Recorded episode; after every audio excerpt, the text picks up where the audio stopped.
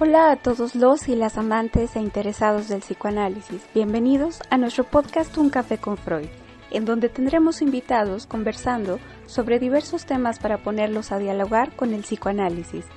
Recuerden seguirnos a través de nuestras redes sociales, Facebook, Instagram y Twitter. Nos podrán encontrar como Clínica Psicoanalítica. Y si desean profundizar o especializarse en temas clínicos, los invitamos a inscribirse a nuestros diversos programas académicos. Que disfruten el tema de hoy.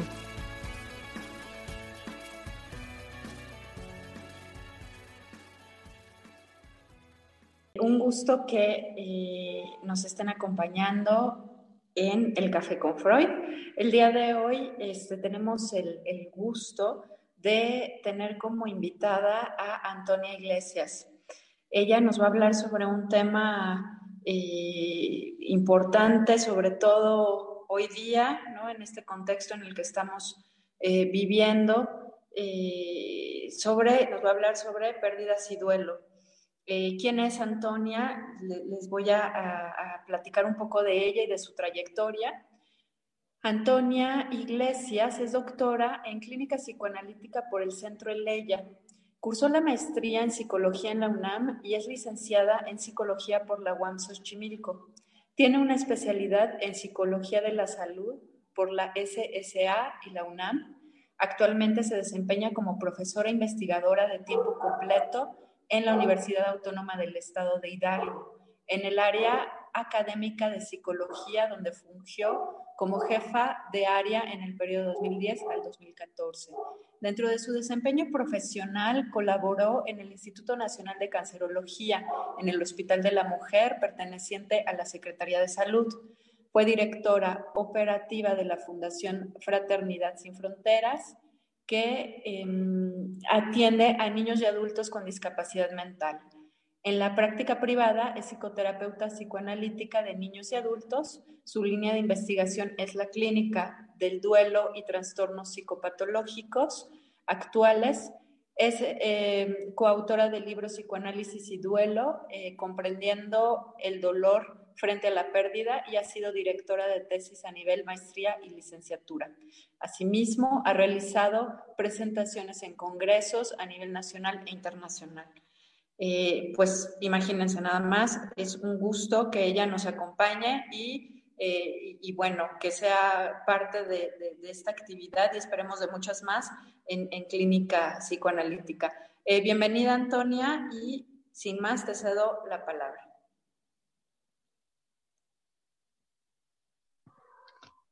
Hola, ¿qué tal? Buenas noches. Pues primero quiero comentarles que es un gusto estar aquí el día de hoy con ustedes y quiero agradecer la invitación eh, como institución de clínica psicoanalítica, pero particularmente la institución que Magnolia me hizo a poder conversar con ustedes esta tarde.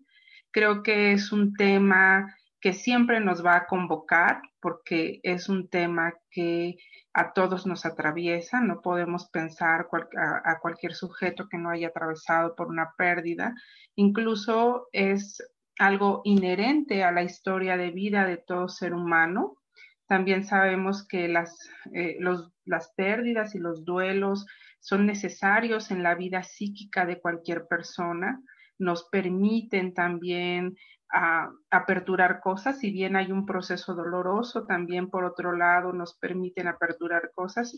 Y hoy más que nunca, pues yo creo que el tema se torna muy vigente y con una eh, situación muy particular por lo que estamos atravesando derivado de la pandemia.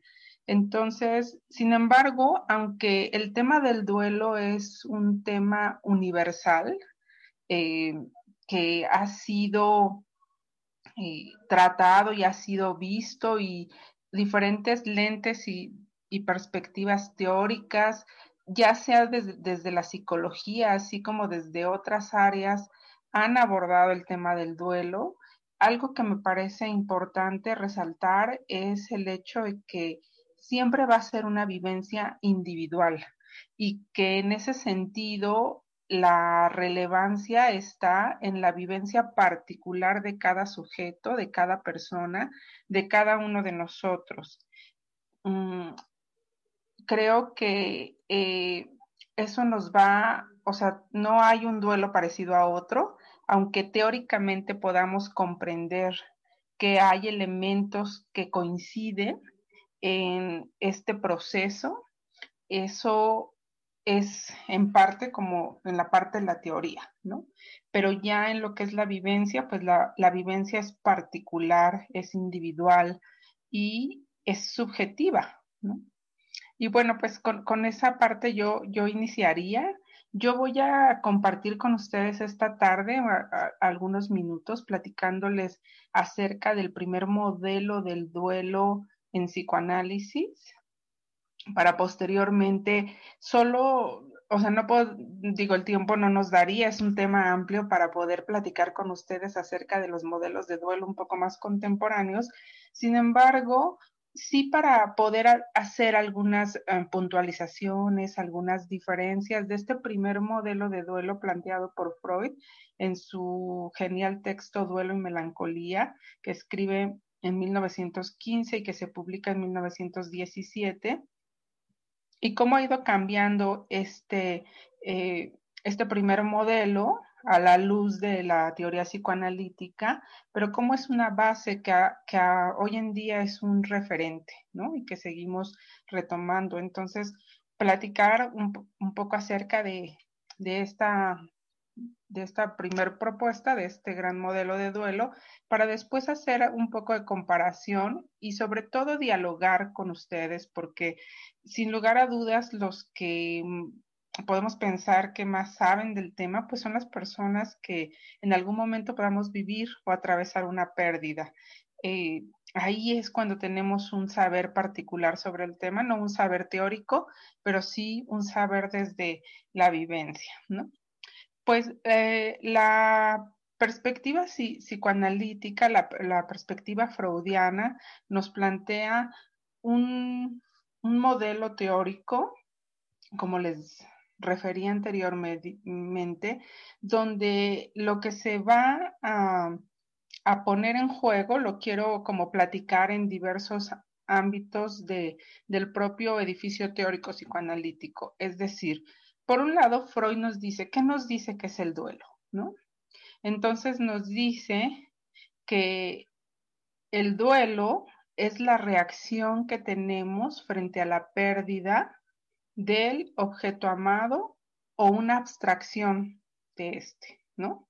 Y entonces dice, sea como la libertad o la pérdida de la patria, etcétera. Y entonces, en ese sentido, creo que la primera pregunta que podemos hacernos es si toda pérdida nos lleva hacia una vivencia de duelo, ¿no? O sea, todas las pérdidas que nosotros vamos teniendo a lo largo de nuestra vida van a conllevar un proceso de duelo. Y bueno, pues la respuesta es no, ¿no? No toda pérdida nos va a llevar a un proceso de duelo. En todo proceso de duelo vamos a encontrar, sí, procesos de pérdida. ¿Y por qué no todas las pérdidas nos llevarían a un proceso de duelo? Porque eso tiene que ver con la catexis, digamos, la libidinización, la importancia de la pérdida para cada uno de nosotros. Es decir, solo duelamos, solo nos nos lleva a, un proceso de, pena, de tristeza, cuando perdemos aquello que es muy valioso para nosotros, aquellos donde nosotros hemos depositado libidinalmente, donde hemos puesto amor, cariño, afecto, ilusión, toda una serie de cosas en algo o alguien en particular. Nosotros podríamos pensar que hay pérdidas que son universales también, ¿no? Y aún así, no necesariamente, no sé, por ejemplo, la pérdida de eh, un, una madre, un padre. Sin embargo, si la relación afectiva con, esa con ese, ese padre o con esa madre no ha sido suficientemente cercana o no ha sido suficientemente afectiva, pues no necesariamente eso llevará a un tipo de duelo o pérdida. Eso dependerá, digamos, de cada uno de nosotros. Aunque sí, por supuesto, podríamos pensar que hay pérdidas mucho más significativas que otras. Eh, eh, por llamarlo de alguna manera, o donde se ha catequizado más o se ha libidinizado más. Hay personas que, por ejemplo, eh, pierden el trabajo y si bien hay un dolor frente a ello, bueno, lo pueden ver como una oportunidad, como una posibilidad, pero hay personas que pueden pasar mucho tiempo dolidas y penando por esa situación. Hay quien al contrario se puede aperturar como una posibilidad de eh, búsqueda de otras opciones, de crecimiento, etcétera. Entonces, bueno, ese sería como un primer punto que me gustaría resaltar en función de las pérdidas. Y yo creo que de aquí también voy a platicar con ustedes antes de, ir retomando esta parte de el modelo específico que Freud nos plantea sobre eh, los tipos de pérdida. Eh, un poco para poderlo dialogar, pero al final no digamos, con alguien que está atravesando un duelo, pues no son tan, tan tácitos, tan estructurados, ¿no? Son simplemente modelos de comprensión de lo que está sucediendo. Entonces, hay pérdidas concretas, hay pérdidas abstractas o simbólicas y hay pérdidas ambiguas. ¿Cuáles serían las pérdidas concretas? Una pérdida concreta es, por ejemplo, cuando se cuando se pierde el trabajo, por ejemplo, ¿no? Ahí hay una pérdida concreta, se ha perdido algo en específico y frente a eso puede o conllevar a un proceso de duelo. Pero también, por ejemplo, y eso es algo que me parece que está eh, sucediendo mucho en este momento por el cual estamos atravesando, derivado de esta pandemia, por ejemplo, habrá quienes hemos eh, tenido la fortuna de, no perder el trabajo, porque además, pues si vemos los datos estadísticos en términos de pérdidas de trabajo, son verdaderamente eh, alarmantes, no solo en México, sino en el mundo, ¿no? La pérdida de empleos ha sido uno de los principales aspectos que, en los cuales ha venido afectando esta pandemia. Entonces, bueno, pero probablemente eh, no, no se ha perdido el trabajo, pero no podemos ir a nuestro espacio laboral. Y si bien eh, no se ha perdido como tal, podemos vivir una sensación de pérdida, dado que a lo mejor ya no tenemos ese espacio donde podríamos convivir con otros compañeros, donde se daba una cierta dinámica eh, de relación, ¿no? Creo que en el ámbito educativo si bien se han podido dar todas estas posibilidades que, por ejemplo, ahora estamos aquí charlando, ¿no? A través de esta virtualidad que ya se venía haciendo, pero ahora se ha hecho exponencial.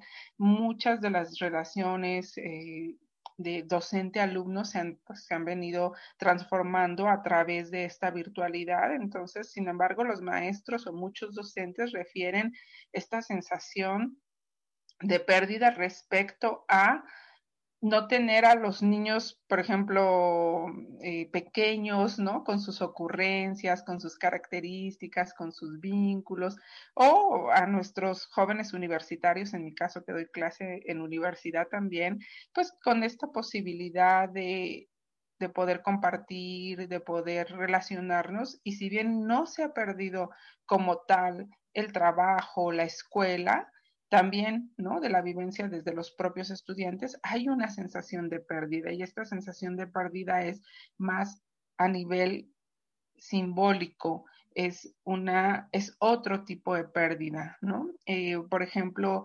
escuchaba yo a un, a una persona eh, que comentaba, ¿no? Respecto a que en esta pandemia él ya hacía home office desde hacía muchísimo tiempo, ¿no? Entonces realmente pues no le impactó, no le fue diferente bajo estas características del confinamiento. Sin embargo, algo que hacía distinto es que todas las mañanas iba a un gimnasio y después pasaba al restaurante del gimnasio y ahí desayunaba y entonces ya una vez que desayunaba, ¿no? Había hecho ejercicio, había nadado, etcétera. Entonces, posteriormente ya se iba a su casa a hacer el home office, ¿no? Y bueno, pues obviamente por el tema de la pandemia cierran los gimnasios, pero recibe pues, un tiempo después, unos un mes, dos meses después, recibe un correo diciéndole que le agradecen profundamente, eh, pues todos los años que ha estado ahí, etcétera, pero que bueno, pues derivado de esta pandemia y de las implicaciones económicas, el gimnasio va a cerrar. Y es, eh, él refería sentir un verdadero, un verdadero dolor y una verdadera tristeza frente a esa circunstancia, porque si ese era un espacio que me acompañó por años, ¿no? Era un espacio donde era para mí y era al revés, era ahí donde yo salía fuera de mi casa. Ahora ya no lo tengo. Entonces, bueno, uno podría decir, ¿cómo? ¿Perdió el gimnasio? No, pero perdió todo lo que significaba, todo lo que era relevante, todo lo que era su propio espacio, porque en su casa era un espacio, digamos, compartido, común, etcétera. Y bueno, ahí hay una pérdida eh, eh, simbólica, una pérdida representativa. Y en cuanto a las pérdidas eh, ambiguas es un concepto que está acuñado por, Pauline Bose y que posteriormente se va desarrollando, eh, donde ella habla de dos tipos de pérdida ambigua, ¿no? Una donde la persona está presente físicamente, pero ausente psíquicamente, entonces, esto se da mucho, por ejemplo, en personas que tienen Alzheimer, donde tenemos a la persona presente físicamente, pero al ya no reconocernos, entonces hay una ausencia psíquica. Es como está ahí, pero no está ahí. Está ahí, pero no es exactamente la persona como yo la recuerdo. Y si bien no me puedo sentir como tal en pérdida, si hay una sensación, una vivencia de haber perdido algo porque ya no hay ese vínculo, ya no hay ese tipo de relación que antes se podía dar, ¿no? Y está otra donde no hay, o sea, donde está ausente físicamente, pero presente psíquicamente. Y eso se da muy comúnmente, bueno, pues en situaciones de desapariciones, por ejemplo, pero también ahora con este tema donde eh, e, este tema que hemos que he traído mucho a colación porque además pues es un tema que nos tiene a todos en una circunstancia donde nosotros no podemos sentirnos ajenos a algo que nos está atravesando en todo momento eh, eh, estas historias que han hablado de personas por ejemplo no han no les han devuelto a su familiar o que incluso les han cambiado el cuerpo de su familiar no ahí hay una presencia psíquica, pero una ausencia física.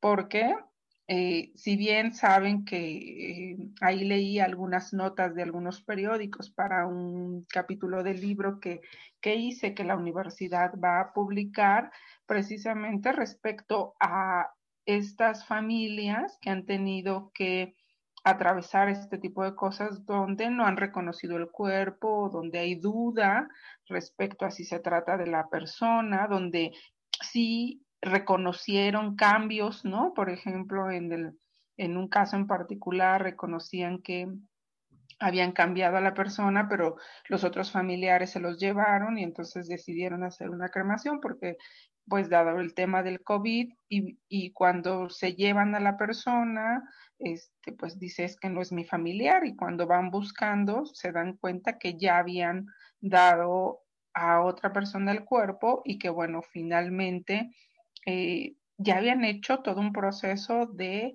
despedida, pero con un cuerpo que no era el de la persona amada.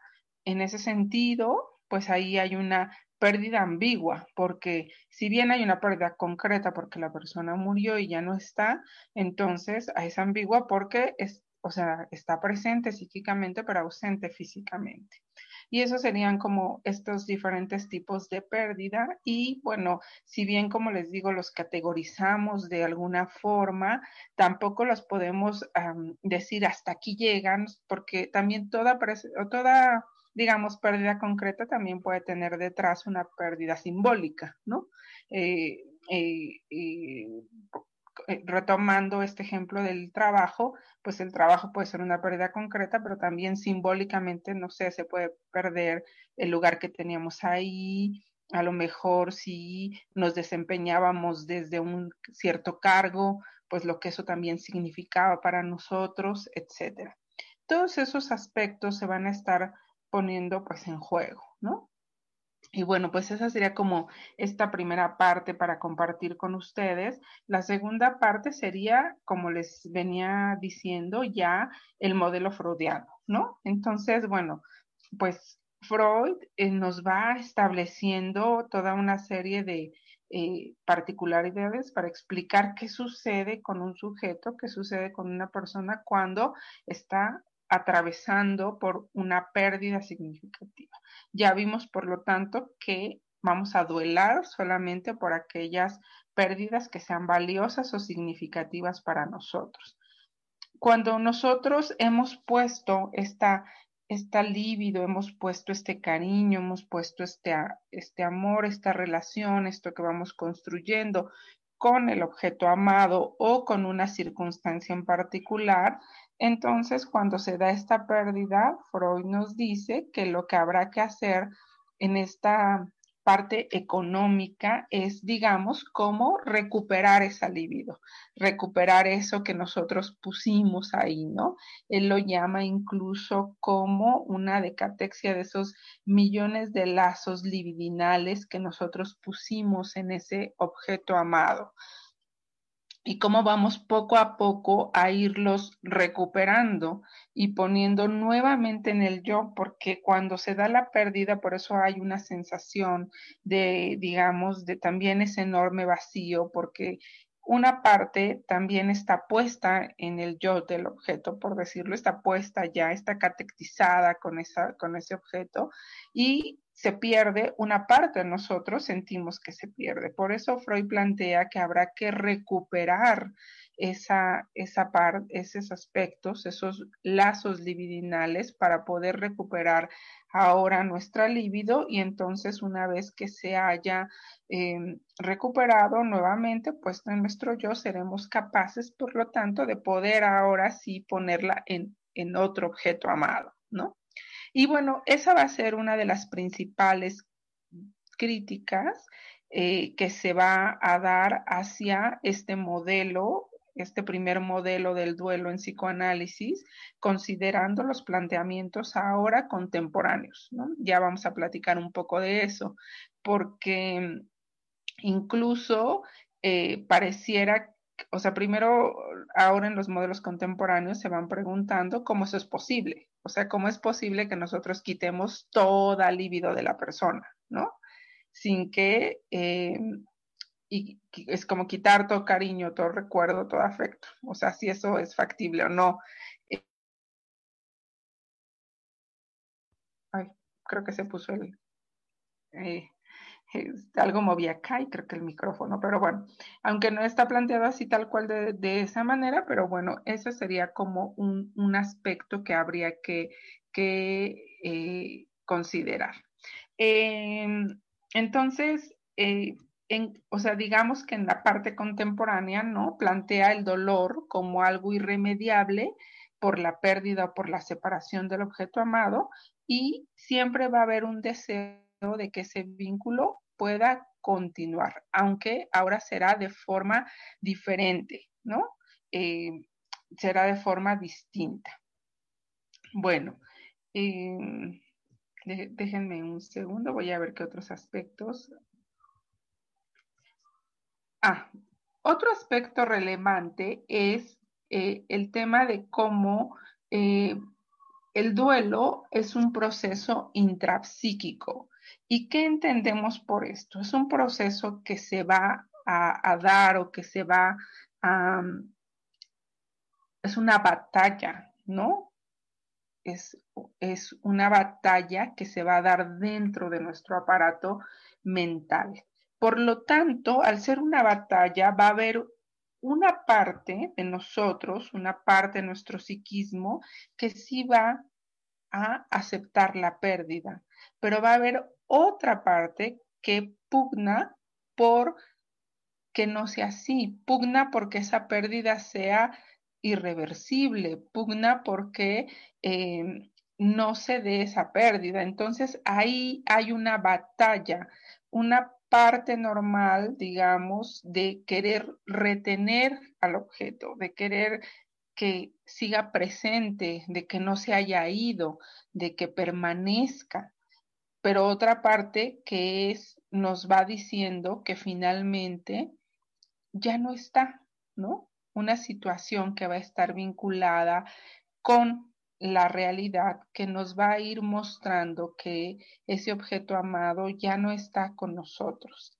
Freud nos dice algo muy importante y muy interesante, que en realidad este proceso del duelo no es para nada un proceso patológico, sino que es un proceso necesario, que incluso no hay que hacer una intervención porque podemos eh, digamos, eh, eh, obturar ese duelo, ¿no?